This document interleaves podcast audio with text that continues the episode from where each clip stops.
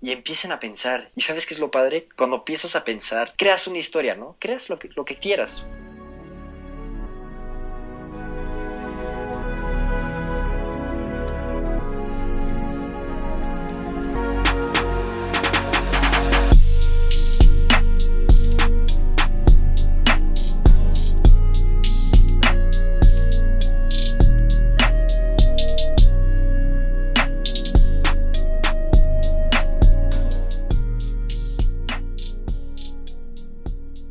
Todos, sean bienvenidos a 19, tu ventana a la cultura urbana. Soy su anfitrión, Emil Andrés Galvez, y en el episodio de hoy me acompaña uno de mis mejores amigos, uno que, pues bueno, siempre digo que los amigos que invito los admiro mucho, pero por algo los invito. Y sin dudas aquí José Miguel, invitado, es una de las personas más cultas, expresivas, auténticas que conozco. Entonces, José, tú en cambio, ¿cómo te podrías describir a ti para todos nuestros oyentes? Hola, primero que nada, este, estoy muy feliz por estar aquí Gracias por invitarme, amigo. Pues, ¿cómo me identifico? Pues me identifico como alguien espontáneo, este, creativo, pero también un poco impaciente y bastante optimista. Qué bonita descripción. Eso es muy padre. De hecho, eh, una pequeña tangente antes de empezar con nuestro tema principal, pero ¿te acuerdas que cuando tú y yo nos conocimos nos callamos mal? Sí, me caías mal, sí.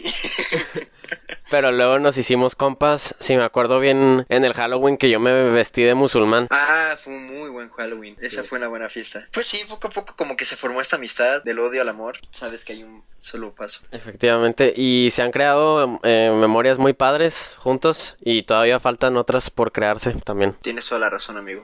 Bueno, José, eh, entrando ya al tema del podcast, pues sabes que te invité para poder platicar un poco sobre tu experiencia, pues dentro de, de la actuación, dentro de la expresión artística, porque tú también escribes, tú también has llegado a expresarte en otros medios y pues como había dicho anteriormente, tú eres una persona muy genuina, muy auténtica. Yo quiero que 19 pues exprese esto con la cultura urbana. No te preocupes, date tu tiempo para poder pues decir como que el camino que has pasado, cómo te ha influenciado, por dónde empezaste, cuáles han sido como que los momentos que tú crees que realmente te han marcado para llegar a, a la expresión, yo creo, con la que te manejas ahora. Bueno, pues eh, voy a empezar con cómo empecé con el teatro, cómo empecé con la actuación porque creo que eso marcó muchísimo. Todo empezó en secundaria, una maestra me invitó a una obra musical si no mal recuerdo era el Grinch. Y este pues ya de que al principio no, no como que me veía así como escéptico al final acepté.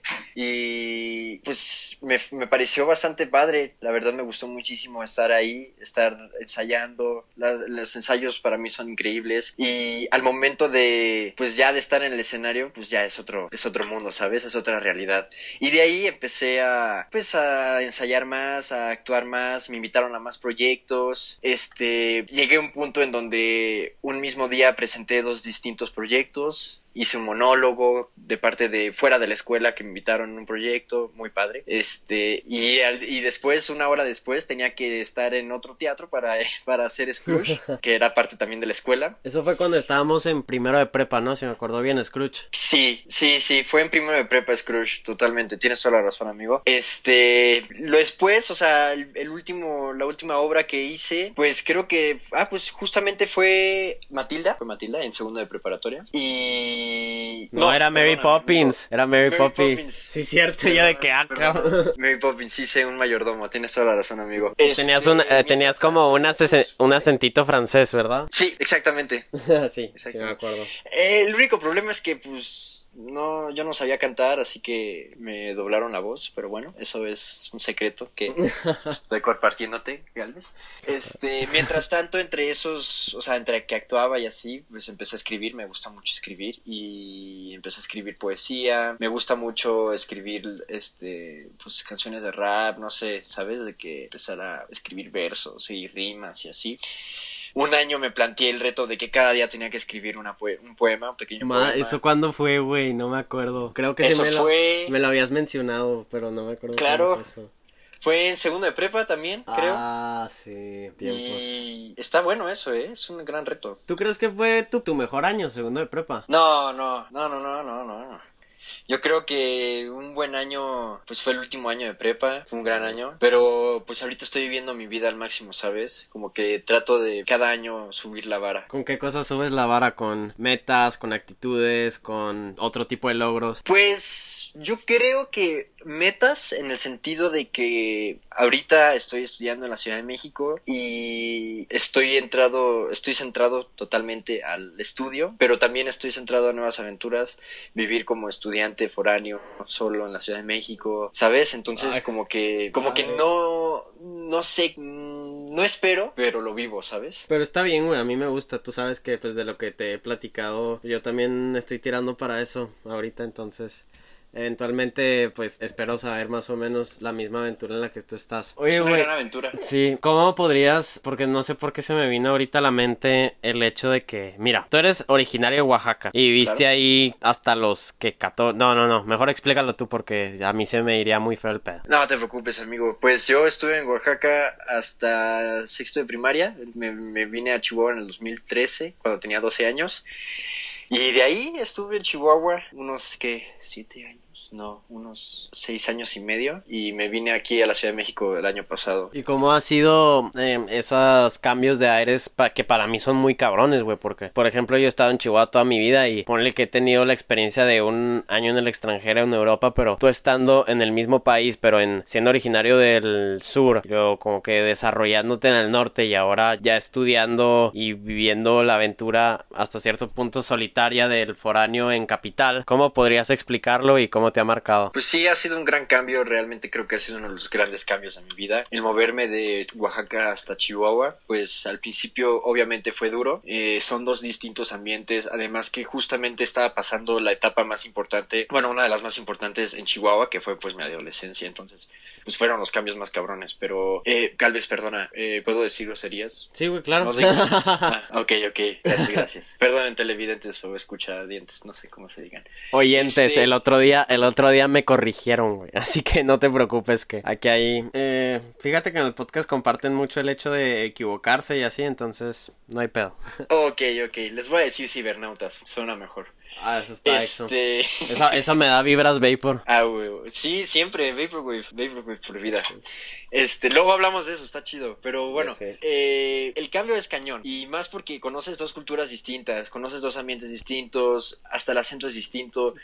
Y creo que al llegar a México, a la Ciudad de México, tener vida, tener vivencias de Oaxaca y tener vivencias de Chihuahua, pues es algo increíble porque te crea una persona más, o sea, como que te complementa mucho. Eh, estás más, no sé no sé qué cómo, puedo decirlo, pero yo gané muchísima experiencia y creo que gané muchísimas perspectivas. Trato siempre de estar abierto a las perspectivas. Entonces, estos tres cambios, y ahorita, pues ahorita estoy, mi familia se fue, justamente cuando me vine aquí a la Ciudad de México, mi familia se fue a Cancún. Entonces, estos últimos meses de, pues por la pandemia, pues he estado viviendo en Cancún. Entonces, imagínate, irme ahora de, Chihuahua, que es un, eh, es un calor horrible y seco, muy seco, y un frío, frío también bastante seco. E irme a Cancún, que es puro calor, pero ultra húmedo. Exactamente. Está, es, algo gracioso. no has tenido, no has tenido chance de ir a la playa, mínimo, ni a pedo. Claro, claro. Ah, sí, yo, eh, llegaron en diciembre, este diciembre pasado. Entonces, pues, en vacaciones de invierno, pues me fui a,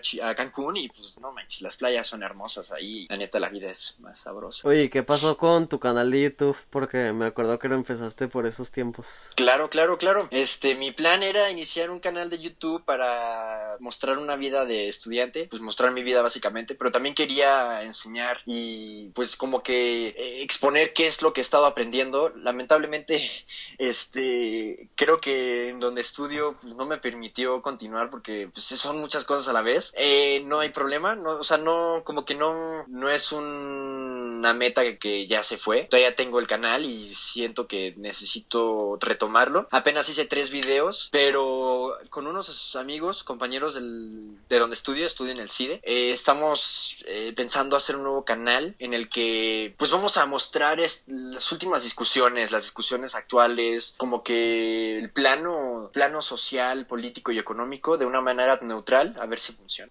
a ver qué pedo. Qué chido, güey. Porque tú estudias en el CIDE, ¿puedes platicar un poco de, ese pedo? O sea, ¿qué es el CIDE, güey? ¿Qué, ¿Cuál es la situación actual y qué representa para ti? Claro que sí, con mucho gusto, mi amigo. El CIDE es el Centro de Investigación y Docencia Económicas. Es uno de los veintitantos centros del CONACIT. Es decir, que es una escuela, es una universidad pública, pero es medio raro. O sea, no es como la UNAM, ¿saben? Eh, el CIDE depende del presupuesto del CONACIT. Ah. Y el CIDE es muy pequeño. Solo hay tres carreras para de licenciatura. Está Economía, Ciencia. Política y Relaciones Internacionales y Derecho. Y tú estás en Entonces, economía. imag- sí, sí, perdón, perdón. Estoy en economía. Entonces, imagínate, es, es muy, es muy poco el alumnado, pero es un excelente, para mí, bueno, es una excelente universidad. O sea, yo, pues es una universidad de alto rendimiento y pues es todos los días estar batallando, todos los días dormirte tarde, a veces pues amanecértela y así. Actual, es horrible. eso. Este, actualmente... no. Es que, güey, tengo miedo que para allá vayas y voy para la UNAM, pero pues ni pedo. Claro, van a haber días sí, en donde sí. vas a tener que comprarte unos Red Bull y a darle, ¿sabes? Simón. como en las películas, la neta está chido. Pero ahorita eh, trae algunas broncas, obviamente por los recortes presupuestales que ha estado dando, pues, ha estado pasando con el gobierno y así, pues ha habido cortes presupuestales, entonces como que el CIDE está ahí a duras penas respirando y así. No te preocupes, o sea, sigue el CIDE, pero pues ya con menos, menos cosas. Güey, me da miedo que si haces el canal de YouTube con los vatos estos y en algún momento empiezan a platicar mierda, pues no sé, güey, que les vengan repercusiones contra ustedes acá de parte de la directiva, un pedo así. Ah, te entiendo completamente. No, nuestro, nuestro canal en sí tiene el objetivo solamente de informar, ¿sabes? De poner en la mesa Sí. las discusiones de forma neutral. Nosotros nunca vamos a tomar posturas, ¿sabes? Nosotros vamos a decir, vamos a conceptualizar. O sea, nuestra, nuestro objetivo es, pues, es como actualmente, de que hay gente que critica un montón de cosas sin saber realmente qué son esas cosas. Queremos decirles, miren, estas son Uh, las pues cosas sí, que están criticando. Sí, Todos, a todos les gusta ponerse en un pedestal moral, yo creo. Y especialmente en México, güey, creo. ¿Quién sabe? Pues sí, digo, tal vez dices especialmente en México porque pues somos mexicanos, ¿no crees, amigo? Pero Sí, sería interesante verlo de otra perspectiva, de que invitar a gente de otro mundo y de otras partes del mundo. Sí, güey. Y- Oye, ahorita que sí. mencionaste que eres, pues sí, que el CID es una universidad de alto rendimiento, también en la prepa estuviste, pues, de alto rendimiento, güey. ¿Cómo son las experiencias de un alumno que, pues, a la madre, o sea, le andan, le andan tirando por todos lados, güey, y, y, pues sí, no sé, güey. O sea, porque yo la neta tengo una percepción muy diferente tuya de, de cualquier nerd, güey, o no sé, que hubiera estado en, en un, en un tipo de educación así. Ok, muy buena pregunta. este, pues sí, tiene razón. O sea, en preparatoria estuve los tres años en un programa de alto rendimiento y pues, pues es distinto el ambiente, la verdad. O sea, yo al principio pues yo no quería estar allí. Pues al final tuve que aplicarme y ahí conocí a gente muy importante para mí. Me formó como una, pues me formó como yo soy ahora, ¿no? Eso no quita, o sea, estar en cosas de alto rendimiento o, o tener que estar en proyectos que te consumen todos los días no necesariamente significa tener que, que sacrificar otras cosas, ¿sabes? En el sentido de sacrificar salidas, sacrificar eh, tiempo de ocio. Yo creo que lo disfrutas más y organizas más tu tiempo. No por mi parte, por mi parte yo no organizo mi tiempo. Soy un claro ejemplo de procrastinador, pero pues yo creo que otra gente sí ha de organizarse. Pues, güey, es como el triángulo este de... Es el triángulo del estudiante, güey. Que es vida social, eh, good sleep y buenas calificaciones. Y nada más puedes elegir dos, güey. Entonces, en este caso, pues tú estás eligiendo acá vida social y calificaciones, güey. Pero el good sleep se está yendo para la chingada. Pues es un excelente análisis y conclusión. creo que tienes toda la razón, amigo. Ay, güey. Bueno, los fines de semana sí los utilizo para dormir un montón. Eso es bueno. Eso es bueno. Eso es muy bueno, eso es muy bueno. Güey, tú, o sea, fuera del cringe y de la romantización que se hace dentro de la prepa, ¿sí fue la etapa más importante para ti? Es una pendejada. Es una gran pendejada. O sea, Eh. yo siento que hay gente que se estanca y. O sea, la prepa está chida y así. Pues sí, o sea, es un ¿Tú conoces gente que importante. estaba con nosotros que se estancó? Mm, conozca, no, no sé, ¿sabes? O sea, porque no he hablado con muchos, porque pues por lo mismo de que me vine a la Ciudad de México y luego como estoy viviendo en Cancún, pues ya no he tenido la oportunidad de ver cómo se ha, pues, cómo se ha desarrollado la vida de todos mis compañeros y amigos. Entonces no sé muy bien qué, qué está pasando por su mente, pero pues decir que, que la universidad, que la preparatoria es la etapa más importante, no, o sea, la primaria fue una cosa muy importante para mí, también la secundaria y la prepa, y ahorita estoy viviendo mi vida. Este, no sé, pero es una, es una buena, pues es una buena observación porque yo sí he visto mucha gente decir de que no, devuélvame este año, devuélveme tal. Y pues no digo que no extrañe, ¿sabes? Claramente hay veces que digo, no manches, o sea, neta, qué ganas de estar en, pues no sé, de que estar en casa de mi amigo y estar durmiendo ahí, o qué, casas, qué, cosas, qué ganas de estar en el centro de Chihuahua caminando, no sé, ¿sabes? ¿Sí me entiendes? Ir a Jacales también. Ir a Jacales, Galvez, ir a Jacales, es una gran idea. Pero bueno, tú me prometiste que luego le podía caer a Cancún, eso también. Claro que sí, ahí tienes tu casa. Cibernautas, ahí tienes su casa. Si alguien va a Cancún, muy bien. me dice. Oye, ahora sí regresando de nuevo como que al tema artístico de el podcast, de lo que tú has escrito, güey, que a mí se me hace y yo siempre lo he dicho que es una herramienta de autodescubrimiento. Madre, pues yo creo que la más poderosa que existe, güey, yo creo. ¿Qué has descubierto de ti al escribir? Mm, bueno, pues es una gran pregunta y es una pregunta muy complicada porque yo al principio escribía pues poesía y así, ¿sabes? Y sí, sí, como que sí aprendes, más que todo aprendes a articular tus, tus pensamientos y como que aceleras tu mente y aceleras tu creatividad, lo explotas, lo, explotas cañón. Sin embargo, o sea, no creo que sea mi herramienta con la que más me interiorizo, ¿sabes? Interiorizo mi ser, mi interior. o sea, pero algo muy chido, Galvez, o sea, ahorita ya dejé la poesía, ya me escrito tanto poemas así. Digo, a veces me, llegan líricas o me llegan versos y los escribo, pero es una gran forma de meditar, ¿eh? O sea, sí es una gran forma de, hablar contigo y de estar... Es como a la gente que le encanta colorear o a la gente que le encanta dibujar, se mete así en sus rollos. Sin embargo, ahorita... Las niñas que tienen sus mandalas acá y perfectamente marcados y todo el pedo, ¿no? Sí, sí, o sea, imagínate, es que colorear yo creo que también te, te sumerge en un viaje bastante peculiar. Digo, no lo he vivido. Sí, sí lo he vivido, pero no me gusta colorear tanto. Ah, algo, Galvez, este, de escribir. Pasé de escribir poesía, ahora escribo puros ensayos. Pero también por la uni, ¿no, güey? Exactamente, pero esto ya es, ya es otro mundo. O sea, en el sentido de que yo ya, no, yo ya no siento que escribo para la uni. Yo ya no siento que escribo para una calificación. Estoy escribiendo con el sentido, con el objetivo de que me publiquen en algún momento. con los ensayos que he escrito, me he explayado y he descubierto muchísimas áreas de oportunidad de pensamiento crítico bastante amplio. O sea, está muy chido porque como que te das cuenta de muchas cosas y preparas tu mente para, no sé, hacer argumentos bastante completos y buenos. me encanta porque nada más escuchándote, me encanta porque nada más escuchándote aquí en el podcast, o sea, yo lo veo pues, o sea, ya solidificado, ¿sí? Porque pues yo creo que le has puesto tu tiempo y como dices, has entendido el proceso no solamente para que te dé frutos académicos, académicamente, sino también personalmente. Totalmente, sí, tienes toda la razón. O sea, es que sí está muy padre porque como que tú cuando escribes un ensayo, tú no solo escribes, tú buscas y empiezas a leer y empiezas a buscar, entonces tu pensamiento cambia por completo y te creas cosas que no antes no sabías que estaban. Mm, algo rápido, un día hice un análisis, ¿no? De un concepto que era el tercer mundo y me explayé, o sea, me tercer mundo o en el pedo socioeconómico, ¿no? Por ejemplo, que México es del tercer mundo, que es lo que se dice, ¿verdad? Ah, gracias por decir eso. Este, justamente mi ensayo era para decir por qué la gente que utiliza tercer mundo pues ya no debe utilizar tercer mundo porque el tercer mundo ya no existe. El que loco, ¿no? Porque se supone que el tercer Por favor, dinos por qué, güey. Sí, sí, el tercer mundo es del es surge en la Guerra Fría Ajá. porque pues habían dos mundos, estaba el mundo capitalista y el mundo comunista. Oh. soviético. Entonces, el tercer mundo nace con la idea de decir, bueno, pues hay países que no se identifican ni con el capitalismo americano ni con el socialismo comunista, comunista soviético.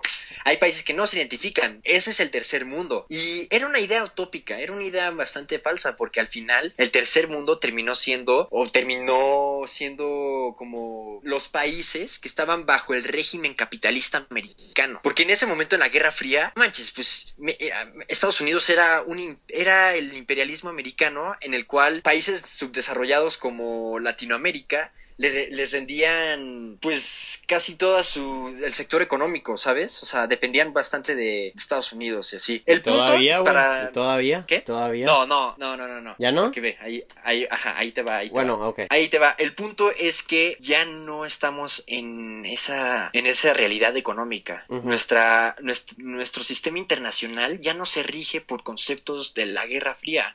La Guerra Fría ya terminó. Ahorita estamos viviendo en otro sentido. En el 2008 en la crisis económica del 2008, el presidente en ese momento del Banco Mundial hizo, me encanta este discurso, si alguien lo quiere buscar, es una conferencia perfecta en donde dice, el, el mundo como lo conocemos ya se acabó, ¿sabes? El orden mundial ha muerto y necesita resurgir. Nosotros estamos regidos por un nuevo orden mundial y lo estamos viendo en este momento con la pandemia. Ya no hay tercer mm, mundo, ya no hay primer mundo. Está, está cabrón. Entonces con eso, o sea, imagínate, Galvez, esto es lo que yo descubrí escribiendo.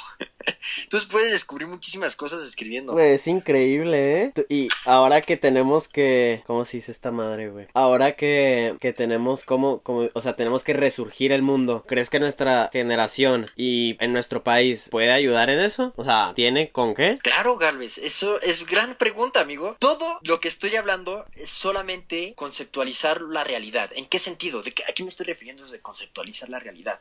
Los conceptos, las palabras, los conceptos crean nuestra realidad, literalmente. O sea, para que te des una idea, el tercer mundo en algún momento, y lo sigue haciendo porque hay gente que lo sigue utilizando, no sé por qué, eh, está describiendo la realidad de algunos países. El tercer mundo describió la realidad de países durante muchísimos años. El capitalismo es una realidad, pero ¿qué es? Es un simple concepto. Nosotros ahorita estamos con la responsabilidad de, crear nuevos conceptos, de conceptualizar lo que estamos viviendo, ¿sabes? Sí, güey. Está loco. No, me, me gusta mucho. José, ¿qué te parece si ahora que hemos tratado de digestir todo lo que nos has enseñado, nos damos una pequeña pausa. Claro que sí, amigo. ver, pues.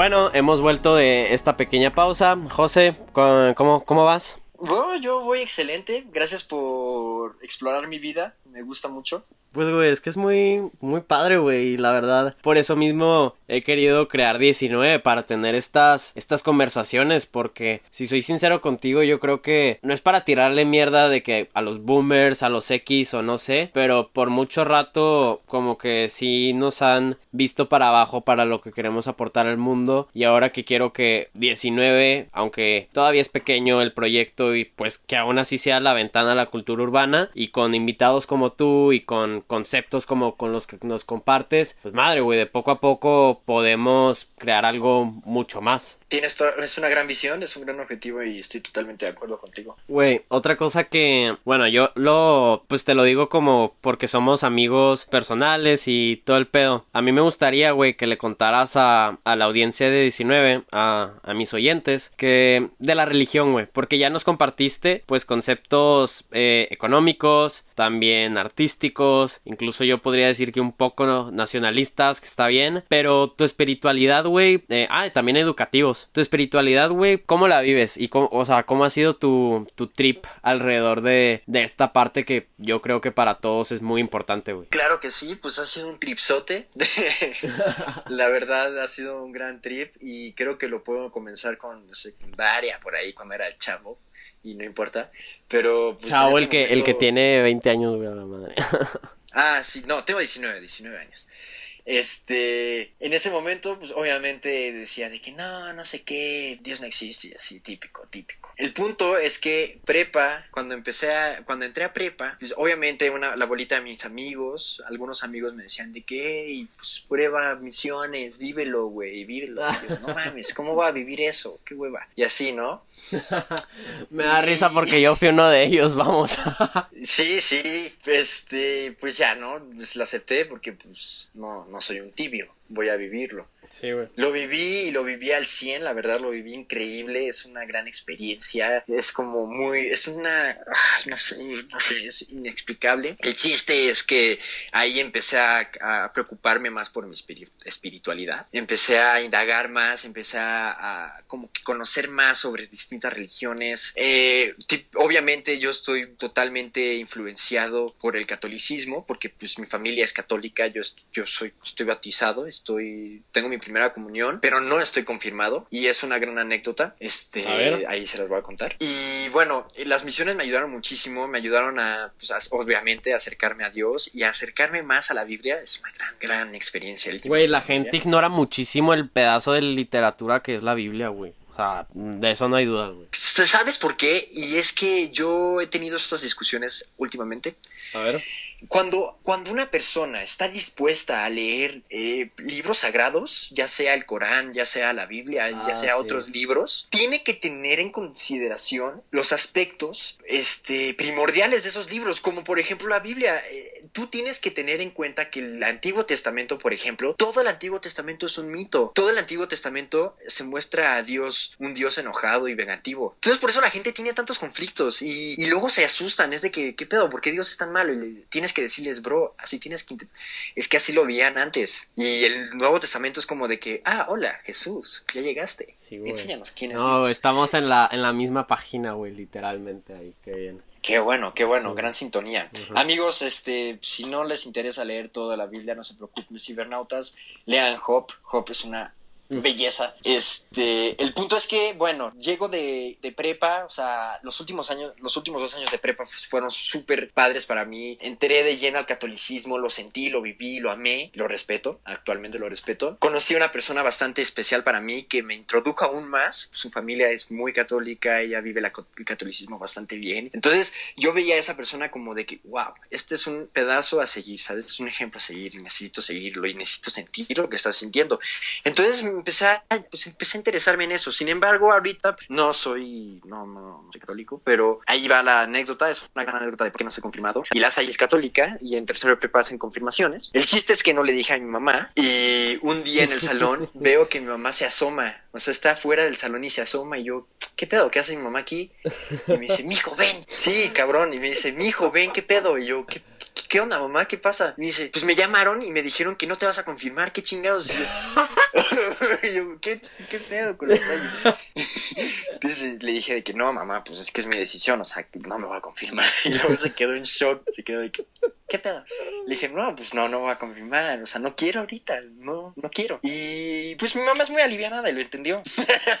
Pero estuvo muy gracioso, estuvo muy gracioso. Sí, estuvo cagado, güey, qué pedo. Estuvo muy cagado, estuvo muy ah, cagado. Pero sí, güey. Este. Y ahorita, ahorita. ¿Qué hago, Galvez? Ahorita lo que hago es hablar conmigo, ¿sabes? En las noches hablo conmigo, a veces pienso en Dios. Yo creo que una forma de, de orar, de rezar, es platicarme contigo. Es una conversación de entre tú y tú. Entre tú y tú y otro ser, no sé, ponle nombre, es el mismo. El chiste es que algo que también ayuda mucho para encontrar, pues no sé, como que encontrar tu espacio, porque yo siempre he creído que la religión se te acomoda. O sea, si tú estás cómodo, quédate ahí, amigo. La religión es muy distinta a la fe. Mm. Donde sientas la fe, ahí te quedas. Y si no es en la religión, no te preocupes, amigo. Tú siente, tú vívelo. Entonces, hay muchos libros que te pueden interesar. Este, uno de ellos puede ser la trilogía de Germán Hess, que es Demian, Siddhartha y el lobo estepario. Digo, pues es algo padre, está interesante. Sí, le digo Siddhartha, güey, pero ¿de qué son los otros dos? Ah, ok, Demian y el lobo estepario y Siddhartha es como la viva imagen de Germán Hess, del escritor. Se supone que es como una, o sea, se supone que deberías leerlo primero Demian, después Siddhartha y el lobo estepario, pero pues Demian es muy bueno, Demian es como la vida de un chavo que conoce a Demian. Entonces es como... Demian es una persona bastante seria y muy como que una vibra muy misteriosa, ¿sabes? Entonces todo gira en torno a la vida, a la juventud del chavo y cómo está viviendo su vida y cómo muchísimas veces se cruza con Demian. Luego este par es como un desenlace, es como la historia de un hombre que también, o sea, se busca a sí mismo. Es como Siddhartha, ¿sabes? Pero en distintas perspectivas. Se los recomiendo, amigos, se los recomiendo. Güey, Siddhartha es otra cosa, güey. Es un libro muy fuerte y es pequeñísimo. O sea, lo terminas en nada de tiempo. Eh, también Sí, exactamente igual Demian y también Lobo Estepario. Lo encuentran en PDF en internet. Oye, hablando de PDFs de internet, no sé me por qué me acordé, porque una vez traté de leerlo. Tu poema favorito, güey. Dilo. Mi poema favorito es el aullido de Allen Ginsberg. Allen Ginsberg es un genio, lo amo ese cabrón. Cuando ese empezaste el... Madres, güey, ¿cómo se llama este pedo? El, el discurso de cuando nos graduamos, ¿verdad? Gracias, amigo. Gracias por recordarlo. este, sí, exactamente. Yo agarré al aullido para empezar el discurso del fin de año de la generación. Este, no manchen, léanlo, el aullido. Y busquen más de la generación beat. Puta madre, es hermosa. La generación beat fue revolucionaria en los años 50 en Estados Unidos. Lean a, a, Allen Ginsberg, lean a Jack Kerouac, a sus amigos. O sea, neta, neta, fuck. Es una experiencia muy buena.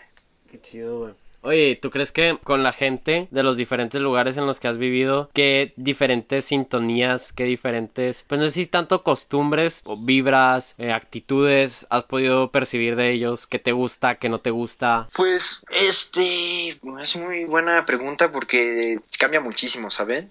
Eh, de gente que conozco de Oaxaca, gente que conozco de Chihuahua, gente que conozco de la Ciudad de México, son distintos trips. Este, gente que conoce de Oaxaca, pues no sé, o sea, Oaxaca es un lugar muy cultural y creo que eso está muy muy, eh, muy dentro de nosotros. Este, nos enamoramos de la comida, de la cultura, las ediciones, nos enamoramos del centro, lo vivimos, ¿sabes? Este, Chihuahua es un trip bastante chido, muy liberal, hay gente muy indie, muy alternativa. Eh, tú sabes, Galvez, que yo soy una persona bastante pues, ¿qué dirías? Abierta a las experiencias, güey.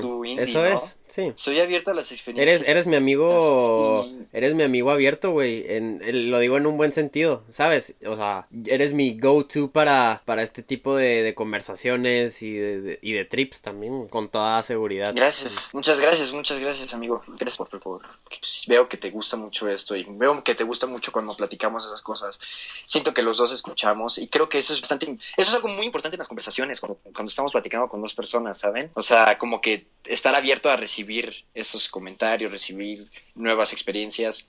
Y aquí en la Ciudad de México, pues es una onda bastante diferente. Todo el mundo se conoce aquí. O sea, es como todas las perspectivas chocan en esta ciudad tan caótica. Entonces hay perspectivas revolucionarias, hay perspectivas conservadoras, hay cerradas, hay liberales, hay abiertas, hay muy locas. Oye, también eh, me gustaría comentar que para ti como para mí la música es muy importante para nuestro día a día, güey. Y yo me acuerdo que durante mi confinamiento, eh, no me acuerdo si te habré dicho a ti personalmente, pero playlist de música old, madre, güey, me salvó mm, eh, en pues sí en momentos en los que la neta yo me sentía muy triste y, y pues así es generalmente la música para mí o sea incluso la que tengo como que más personal la que puedo compartir con mi familia, la que puedo compartir con mis amigos. ¿Tú cómo ves la música en lo que influye tu vida? No, la música es es sí o sí, sí o sí, amigos.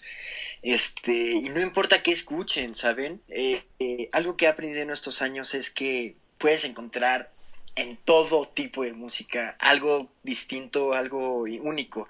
Sí vi que compartiste un día tu, un tweet de la playlist de Old. Muchas gracias, Galvez, lo aprecio muchísimo. Eh, yo más que todo me interesa mucho cuidar mis listas de música. La verdad, tengo, si un día se meten a mi Spotify, tengo 36, 30, no, creo que ya casi 40 listas de música que las cuido y las mantengo, le pongo foto, están muy bonitas, pero sí, la música tiene distintos moods, la música te escribe tu día a día, no sé, es increíble, es increíble. José, ¿cómo ves tu futuro si es que lo ves incluso eh, profesionalmente, no sé, familiarmente, eh, con amigos, eh, ¿cómo, ¿cómo te ves dentro de 5, 10 años? Pues es una pregunta muy difícil, pero sí te puedo contestar cómo me veo. Me gusta, me está gustando muchísimo la investigación, más que todo. algo del CIDE es que el CIDE se centra mucho en la investigación, entonces hay muchísimos temas que quisiera investigar, hay muchísimos temas en los que quisiera, no sé, hacer tesis, hacer, hacer artículos, ¿no? quiero publicar cosas, quiero indagar en esos temas, quiero cambiar algo, ¿no? En la teoría.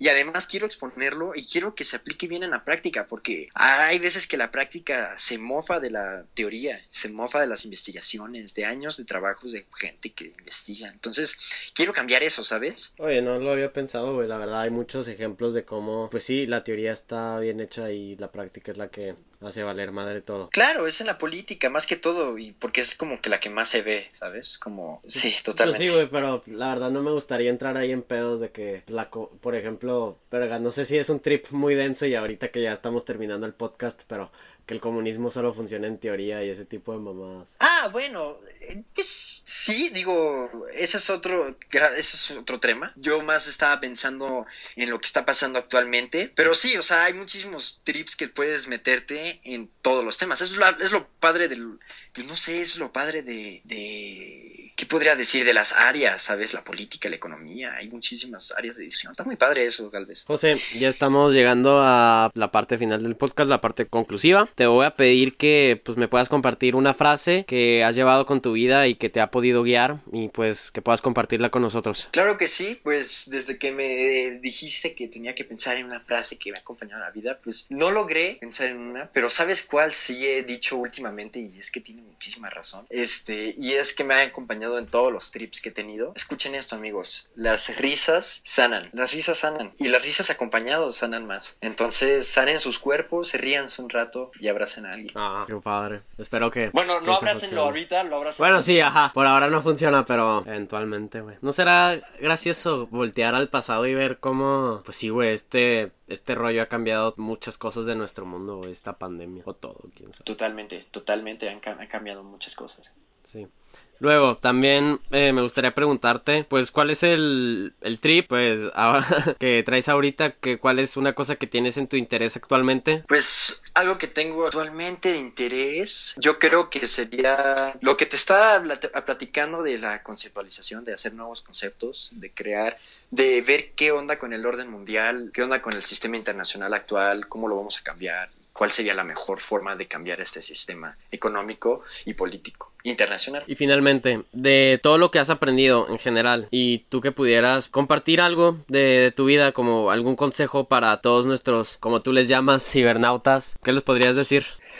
Pues un consejo, cibernautas. Ah, un gran consejo es que se metan a hacer sueños lúcidos. Antes de dormirse, quédense tiesos, sin moverse y empiecen a pensar. ¿Y sabes qué es lo padre? Cuando empiezas a pensar, creas una historia, ¿no? Creas lo que, lo que quieras. De que, ah, hoy quiero soñar con mi mejor amigo. Entonces te quedas tieso, no te muevas, no muevas ni un dedo. Te quedas mirando boca arriba y solamente poco a poco te vas a dar cuenta cómo tu mente empieza a jugar contigo y empieza a adueñarse de los pensamientos y tú ya no los puedes controlar. En ese momento libérate y... Deja que todo fluya, güey. Deja que sí, es una nueva experiencia, es una experiencia muy grande. Bueno, José, pues te agradezco muchísimo por ser parte de este episodio 19. A ustedes, nuestros oyentes, espero que les haya gustado. Saben que nos pueden encontrar en nuestras redes sociales, desde en Instagram, que sería XX Magazine, y igualmente en Twitter. Y a mí me pueden encontrar en mi Instagram como arroba e.a.galvez y en mi Twitter eagalveza. José, ¿dónde podemos encontrarte a ti? Claro que sí, pues me pueden encontrar en Twitter como el José Promedio. También si quieren ver mis videos en YouTube, también me tengo como el José Promedio. Y si alguien quiere stalkear mis fotos, pues estoy en Instagram como José Mi Bus. Bueno, les agradecemos muchísimo por acompañarnos. Esto ha sido 19, tu ventana a la cultura urbana. Chao. Adiós.